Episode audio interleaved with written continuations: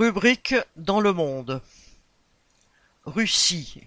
Le régime impose un silence de mort. La mort d'Alexeï Navalny le 16 février dans un camp du Grand Nord de la Russie a tout d'une exécution.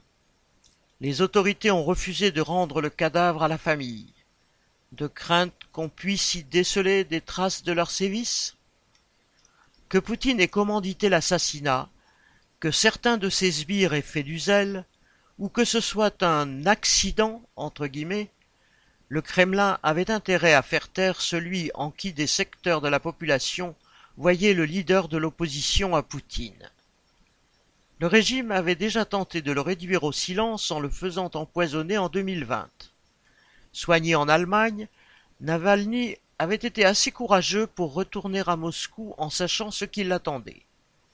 L'ayant condamné pour extrémisme, le pouvoir n'avait cessé d'alourdir sa peine la portant à dix-neuf ans et durcissant ses conditions de détention.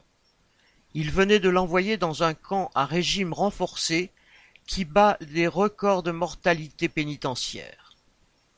En février 2012, lors de la contestation massive à Moscou de la fraude qui avait permis à Poutine d'emporter un troisième mandat présidentiel, Navalny était apparu en pourfendeur des voleurs et des escrocs au pouvoir.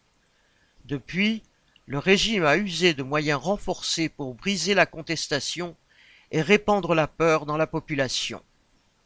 Ainsi, en 2014, il a condamné à de lourdes peines de prison des jeunes manifestants de 2012, parmi les centaines qu'il maintenait derrière les barreaux depuis deux ans. En février 2015, à deux pas du Kremlin, des tueurs d'une des officines de Barbouze qui servent le régime ont abattu Boris Nemtsov, un ancien vice-premier ministre passé à l'opposition dite libérale. Il avait été un temps pressenti pour succéder à Helsinki à la tête du pays avant que Poutine ne s'impose. Jusqu'au début de la guerre généralisée entre l'Ukraine et la Russie, Poutine a voulu ménager son image internationale en faisant preuve de quelque retenue dans la Depuis deux ans, des milliers d'inconnus ont écopé de peine de prison pour avoir protesté contre l'opération spéciale, de Poutine. Des figures de l'opposition, de gauche, entre guillemets, tels Sergueï Oudaltsov, attendent en détention préventive de passer en jugement, ou ont vu, tel Boris Kagalirtsky, le tribunal commuer une peine d'amende en cinq ans de prison. Les animateurs de Mémorial, organisation dissoute parce qu'elle entretenait la mémoire des crimes staliniens et de leurs victimes, sont menacés de prison. Le journaliste Karamurza, arrêté pour diffusion de fausses informations fin sur l'armée, a été condamné à vingt-cinq ans d'incarcération pour haute trahison entre guillemets. Dans le camp des guerre, on sait comment Prigogine, ex-truand et ami de Poutine, recrutait pour son compte des soldats dans les prisons.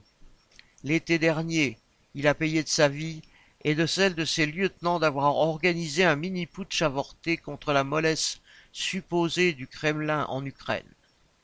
Quant à Strelkov, héros de la sécession pro-russe du Donbass et membre de la police politique, FSB, il se croyait intouchable. Il fera pourtant cinq ans de prison pour extrémisme, entre guillemets.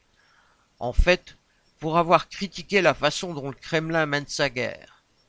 Ayant aussi soutenu à mi-voix Prigogine, il s'en tire peut-être relativement à bon compte.